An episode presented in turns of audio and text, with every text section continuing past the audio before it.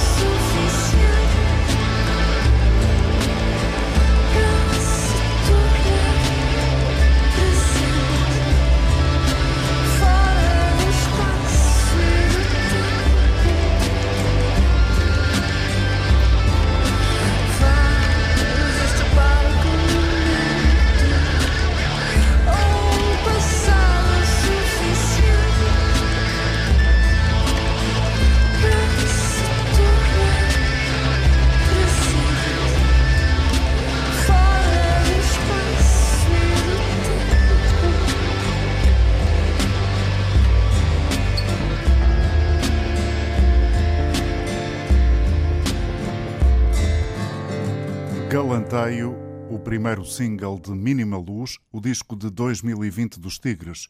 É exatamente aquilo que Ana e Alexandre quiseram fazer. Mínima Luz. É um nome suficientemente aberto e, e, ao mesmo tempo, portanto, digamos poético, e ao mesmo tempo significativo. Cada vez sabemos mais, cada vez estamos mais desenvolvidos, mas ao mesmo tempo onde há muitas teorias da, da conspiração e coisas pouco iluminadas, não é? Portanto, o Mínima Luz é um desejo de que haja uma mínima lucidez por cima, por cima destes, destes tempos, com, com, no meio de tanta teoria da conspiração e de tanta, e de tanta em verdade. Uhum. É um uhum. desejo. Aquilo é um, é um disco cheio de, de desejos. Os Tigres estão num lugar em que nunca estiveram, do ponto de vista artístico? Estivemos, estivemos parados durante, durante muitos anos, não é? De qualquer das formas, cada um seguiu ou juntos ou em separado. Continuamos a trabalhar da música, na música, portanto, nunca saímos deste lugar de, de inventar e da composição e de tentar fazer melhor, diferente porque melhor e porque vamos mudando ao longo do tempo, não é? Portanto, houve, há aqui uma, uma continuidade e acho que há uma evolução. Apesar de com a idade nós achamos que sabemos mais coisas, mas às vezes, às vezes há, há energia que também se perde pelo caminho. Sabemos, ganhamos umas coisas e perdemos outras. Ana, o que é que acha que ganhou e o que é que acha que perdeu? Acho que ganhei de alguma forma. Acho que é, é uma, é uma pergunta fácil e difícil ao mesmo tempo. Acho que porque, porque posso ser muito despodurada a dizer que faço melhor aquilo que, que já fazia. Acho que compreendo, compreendo melhor a liberdade de, de, de inventar, percebo melhor aquilo que consigo fazer melhor, ou seja, adequo mais as canções à, ou à minha voz ou à minha, à minha, à minha maneira de fazer e, portanto, sou mais eficaz dentro, dentro do, do possível porque quando, quando os Tigres começaram, começaram mais ou menos, quando começou o meu trabalho com, com, com o Alexandre, não estou a falar do primeiro disco, estou a falar do segundo e do terceiro. Aquilo que eu notava, aquilo que eu notava era uma grande diferença entre o trabalho de composição e de estúdio e depois o trabalho ao vivo. E a banda era tão avassaladora no seu som e tão potente que eu achava que que não estava à altura e que não acompanhava, que não acompanhava o, a potência daquele, daquele som. E acho, e acho que agora já consigo fazer isso melhor. Consigo adaptar, mesmo que faça uma coisa em estúdio, eu já sei melhor o que é que se pode, o que é que se deve fazer ao vivo, que é uma coisa muito diferente. Não, não, não tirando, quando começo a fazer as músicas, também penso que aquilo vai ter um som maior. Mas de qualquer das formas, depois acabo por, por adaptar entre o concerto e o disco, e o, acabo por adaptar melhor as músicas, por perceber melhor, sentir-me mais à vontade para fazer o que me apetecer também. É uma conquista de liberdade. Sim, é uma conquista de liberdade. Eu posso fazer, sou a minha própria chefe, posso fazer aquilo, aquilo que, que, que, que me apetecer e se me apetecer mudar a música, mudo e se já estou mais uh, nesse sentido. Uhum. O meu feitio sempre foi um bocadinho Uh, fiz as coisas por, por, ou por inconsciência ou falta de vergonha. E esse pudor é acompanhado de, agora de, de, da análise da, da, falta de vergonha que eu fui tendo ao longo, ao longo dos tempos. Portanto, tenho sempre alguma, alguma cautela, porque, porque depois a gente olha, olha aquilo que eu fiz, devia estar louca, não é? Penso muitas vezes, penso muitas vezes assim. Portanto, tenho, tenho sempre um pé num lado e um pé no outro. Acho que agora estou a fazer bem, mas ao mesmo tempo desconfio. Desconfio, porque já achei, já achei isso no passado.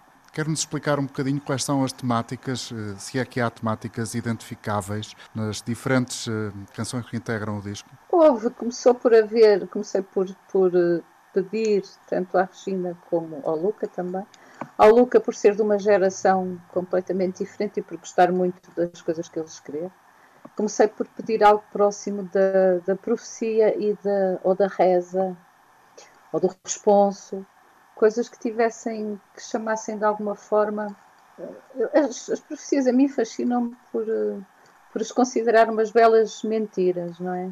Ou seja, e a possibilidade, ao mesmo tempo, da palavra transformar aquilo, aquilo que, que vai acontecer a seguir. Sem os profetas, provavelmente Cristo não teria acontecido, não é? se não fossem os profetas que tivessem, que tivessem contado aquela história, se calhar não teria nascido alguém a achar que aquela história falava para ele. Portanto, de alguma forma, a profecia é um interpelar, é um chamar à ação, de alguma forma. O galanteio é um bocado isso, o Jasmine também. O Luca, o Luca foi parar a um sítio mais apocalíptico, mas onde o fim do mundo é uma coisa maravilhosa, é um recomeço, é um recomeço.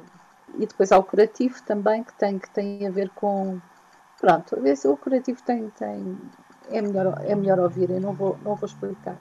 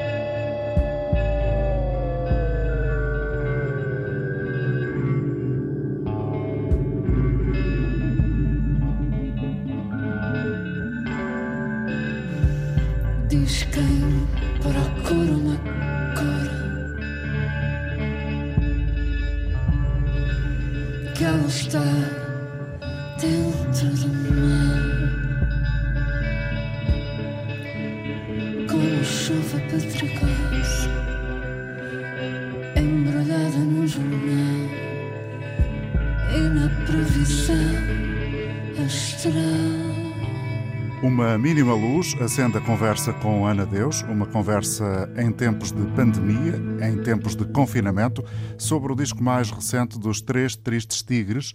E no princípio houve uma vontade clara. As palavras chamassem as coisas e influenciassem o mundo e fugir também do cotidiano repetido, do, das profecias da desgraça, lá, da, eu bem disse, eu avisei, eu já sabia, mas tudo levado a desgraça aumentada e repetida na, nos jornais, na televisão, na internet, nos comentários, no, no dia a dia, muito repisado. E agora estamos, ui, estamos a viver isso em grande, grande escala.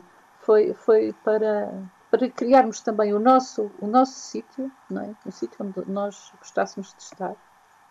E, e, para, e para levar a palavra a essa, a esse desejo. São desejos. Os desejos podem, podem acontecer.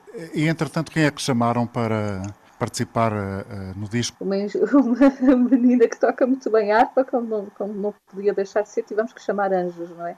nesse, chamamos a Angélica Salvi para, para meter harpa em alguns dos temas.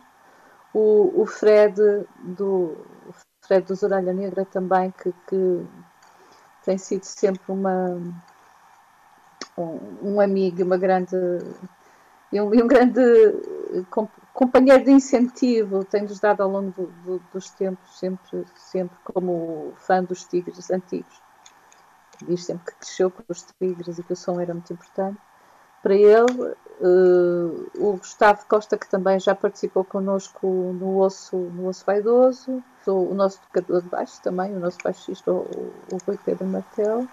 É, a realidade já está muito replicada e redobrada e repetida, já está, pronto.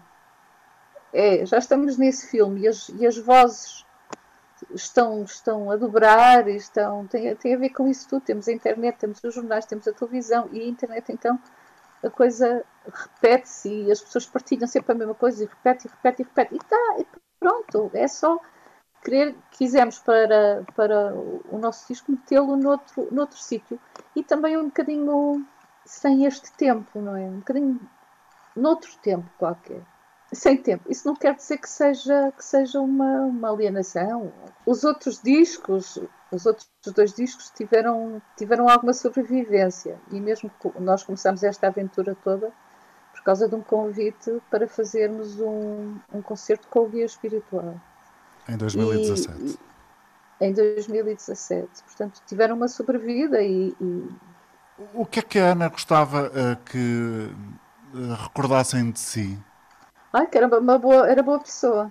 Era amiga do seu amigo. Foi boa mãe. O que é que foi o, o que a trouxe para esta que foi a sua vida, e está a ser a sua vida, e vai ser, muito próxima da arte? O que é que acha que foi o, o que a aproximou? Sim, eu acho que ler e cantar foi, foi que é aquilo que eu guardo de, de criança. Acho que, acho que foi muito importante. E depois, sempre que tentava seguir algum curso da escola, acabava por, acabava por desistir e, e ia, sempre parar a, ia sempre parar a música. Era, acho que é a única coisa que me faz sair sem achar que é seca. Percebe? Porque senão levantar, levantar de manhã não conseguia, fazer as coisas, ter. Não, foi um bocadinho por aí. Eu, eu pensava que era uma pessoa preguiçosa. Pensava quando comecei a, a fazer música, percebi, ia fazer outro, outro tipo de coisas, agora também aos vídeos, que estou a começar a experimentar, que percebi que afinal não era, não era preguiçosa. Havia coisas que, que, que eu fazia com muita compulsão e vontade, e outras que, que eu não conseguia. Portanto, é isso. Isso acho que acontece, acho que acontece com toda a gente. Vai-se percebendo, vai-se percebendo ao longo da vida o que é que se gosta de fazer. E depois também foi a sorte de ter conhecido as pessoas que conheci, não é? Também ajudaram, também ajudaram um bocadinho nessa, nessa construção toda. Essa cidade que o Porto era, ou mudou completamente? Mesmo que a cidade tenha mudado e haja muita gente fora, e haja o, o turismo, e haja o, os estudantes, e haja de todo lado, o Erasmus, e essa coisa toda, que a geração, não é? Uns morreram, outros, outros, outros foram embora, portanto, acabamos, a nossa geração acaba por, por ir desaparecendo, diluindo, diluindo na cidade. Eu acho que o que faz muito de uma cidade, daquela cidade que nós conhecemos, tem a ver com a nossa geração e com, não é só os sítios, os sítios também, mas principalmente a geração. E houve uma altura em que o Porto tinha era muito mais fácil encontrarmos-nos, não é? Havia, havia menos sítios, havia menos gente a sair. Nos anos 80, então, nós já sabíamos quando saíamos íamos encontrar sempre os nossos amigos, onde é que estavam os nossos amigos, e fazíamos a rota toda. Agora, agora já não é assim. Mas isso tem a ver também com. Mas será assim para os miúdos? Acredito que sim. Tem a ver com a geração, principalmente. Mas foi uma cidade, entretanto, já se sabe, também foi uma cidade que foi engraçado, porque em poucos meses isso tudo também não desabou, mas ficou congelado, que era uma cidade que de repente estava, estava a ver o seu centro uh, despejado de moradores e com, e com esta história toda dos alojamentos temporários e, e, e, tudo. E eu, mais tarde ou mais cedo, isto iria acabar por uh, sofrer uma crise, naturalmente, porque pelo exagero, só que nunca pensávamos que fosse tão cedo. e fosse desta maneira. Portanto, acredito que depois disto a coisa vai, quer dizer, muitas daquelas coisas não se, não se aguentarão. Os restaurantes, o, vamos ver como é que o Porto vai ficar depois disto. A Ana sente que tem alguma responsabilidade, no sentido bom do termo, nos picaçar de umas uh, mentes criativas do, do, Porto nos últimos anos? Fiz muitas, muitas, muitas parcerias e muitos trabalhos. Gosto de trabalhar com pessoas diferentes. Elas também me espicaçam a mim, então é uma coisa mútua, não é? Somos, contagiamos uns aos outros, não é? Imagina-se apresentar o disco nesta versão telerealidade? Imagino com condições, se houver condições de som e aquelas coisas assim mais ou menos, mais ou menos caseiras, e nisto é impossível. Nós além de sermos, sermos cinco e ainda e depois vamos ter que nos reunir e ensaiar e ensaiar as coisas todas dentro de uma sala, portanto isso ainda vai, ainda vai demorar um bocado. Não sei se não, não será fácil. Não somos dois, somos cinco. Gostava de fazer, se fosse na nossa sala de ensaios e houvesse boas condições, ou então num, num palco com bom som e tal, não me importava de fazer isso. Mas é preciso tempo. Há músicas que são mais complicadas que outras. Algumas das que estão no disco foram relativamente foram rápidas e, e, e, pronto, e mais simples, outras mais, mais, mais complicadas. Mas tivemos à volta de ano e meio, dois anos, desde que começámos a pegar nas, nas letras e, e, a fazer as primeiras, os primeiros takes, e depois a dificuldade depende, depende da música. Foi trabalhoso, sim, foi, foi trabalhoso. Mais trabalhoso para o Alexandre, coitado, ele aí é que. Porque, porque faz os instrumentos todos, porque começou a trabalhar com aquelas, com aquelas instrumentos modulares de, de, que imitam os antigos, aquelas, aquelas coisas. Não, não fez só a guitarra e, e, portanto terá sido tudo. E aquilo nunca é igual de sessão para sessão, está sempre a mudar, está sempre a mudar o som, a pessoa tem que tirar as fotografias a ver onde é que meteu o cabo, tirou o cabo. E, mas, portanto, foi assim um, um, processo um bocadinho. Parece, parecia desorganizado até se conseguir organizar a coisa. Para quem se chega lá e se senta e, e, e se põe a debitar textos, para mim é sempre, é sempre mais fácil do que, do que para ele.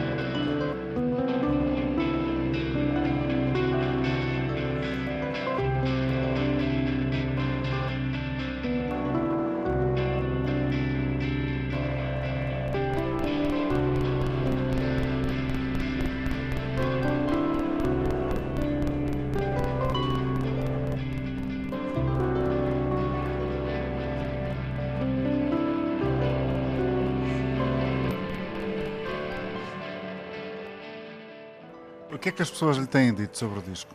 Quem já ouviu, quem já ouviu gostou muito. Os- as músicas que, que foram lançadas, os dos dois singles também, também O gostaram. Galanteio. E o, o Galanteio à tona.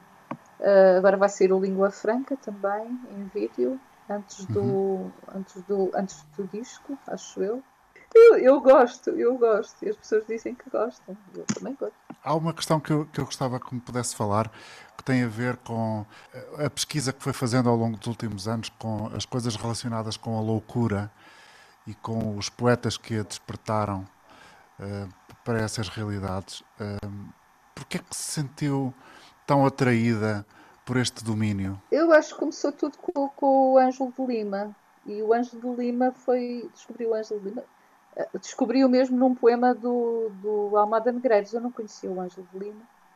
Até, até ao dia em que interpretámos um, um texto do Almada Negreiros, que é sobre a loucura, onde ele fala do, do cavalo do Ângelo de Lima. Eu fui ver o- à procura do, do cavalo do Ângelo de Lima e encontrei aquele poema do Para-me de repente o pensamento, que é, que é maravilhoso, e depois soube da história toda do, do Ângelo de Lima, que tinha estado internado anos e anos e anos em, em hospícios, porque, por coisa, por bagatelas, as pessoas eram internadas por bagatelas, ou porque estava bêbado e desatou aos gritos num, num, num sítio público, ou porque a família não os queria, não queria aturar, ou qualquer coisa assim. Estou a falar nele e estou a falar de outros ao mesmo tempo as pessoas eram encostadas, portanto não, não eram ditas normais, com, com comportamento muito, muito adaptado, adaptadozinho algumas delas, é? outras, outras teriam problemas mesmo. Mas no caso do Ângelo de Lima pareceu-me pareceu um bocado isso. E foi. E, e, esses é que ficam mesmo doentes por, uh, pelo confinamento extremo a que são levados nos, nos hospitais. E entretanto, atrás de uns vêm outros. Uma brasileira, a Stella do Patrocínio, também tinha estado internada num, num manicômio no Rio de Janeiro com uma obra, um livro belíssimo. Depois também ao mesmo tempo gosto muito de, da arte bruta, de, das pessoas que têm a, a pulsão sem pensarem muito bem, única e simplesmente porque aquilo é-lhes vital. A Ana teve uma experiência há, há muitos, muitos anos com uh, crianças com necessidades especiais. Interessa-me que não é que não é normal ou que não é um bocadinho por aí, a margem de qualquer coisa. Interessa-me sempre. E, e, cheguei a, a, estagiar num APP-ACDM com, com, com crianças, mas depois no APP-ACDM tem crianças de, de variadíssimos, uh, com variadíssimos problemas, não é? E havia os mongoloides que são, que são bastante, bastante fáceis de, e muito simpáticos e muito musicais, cantavam muito, mas também havia autistas e, e, e alguns com muito mais uh, dificuldade alguns violentos e, e percebi, e aquilo deprimiu-me bastante. percebi que não, que não tinha, não tinha feito para os ajudar e por, por outro lado também não me estava a ajudar a mim. Foi, foi, foi um bocado isso. O facto de eu gostar de, de das margens, isso aí isso é uma constante, acho eu. Acho que desde criança. A minha mãe também era, era uma pessoa muito muito curiosa também e que e tinha uns amigos, os amigos dela eram sempre muito particulares, eram, sempre, eram meio excêntricos ou eram meio. Gostei, comecei a gostar de, de gente fora do comum com ela e com os livros. E se calhar nós também éramos fora do comum, acho eu. Quando se é um bocadinho fora do comum, também se calhar é isso. Não sei, talvez. Educou assim os seus filhos? Eles não tinham como fugir, não é? Não tinham como fugir, vivendo, vivendo com, com, connosco, connosco, eu e o pai, não tinham como fugir a uma certa, a uma certa agitação, vá. Eu, eu Mas... ia dizer, não tinham como fugir à arte. Pois, coitados, fizeram muitas visitas a museus, fizeram, viram muita coisa, participaram em muitos filmes, em gravações, eu punha-os a cantar para depois gravar depois gravar, eh, para fazer, eh, para entrar em espetáculos e em vídeos, em coisas assim. Eles estão tranquilos com esse passado? Ah, então, não estão traumatizados, não. Estão, estão sossegados. Ótimo. Ótimo.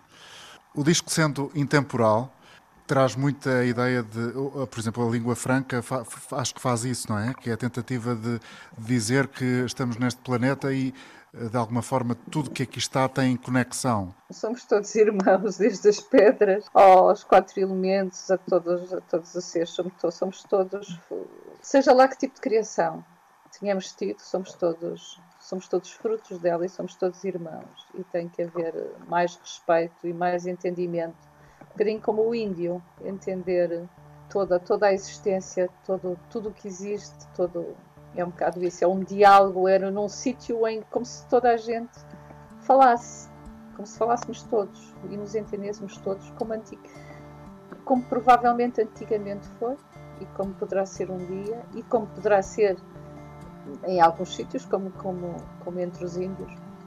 Ana, obrigado.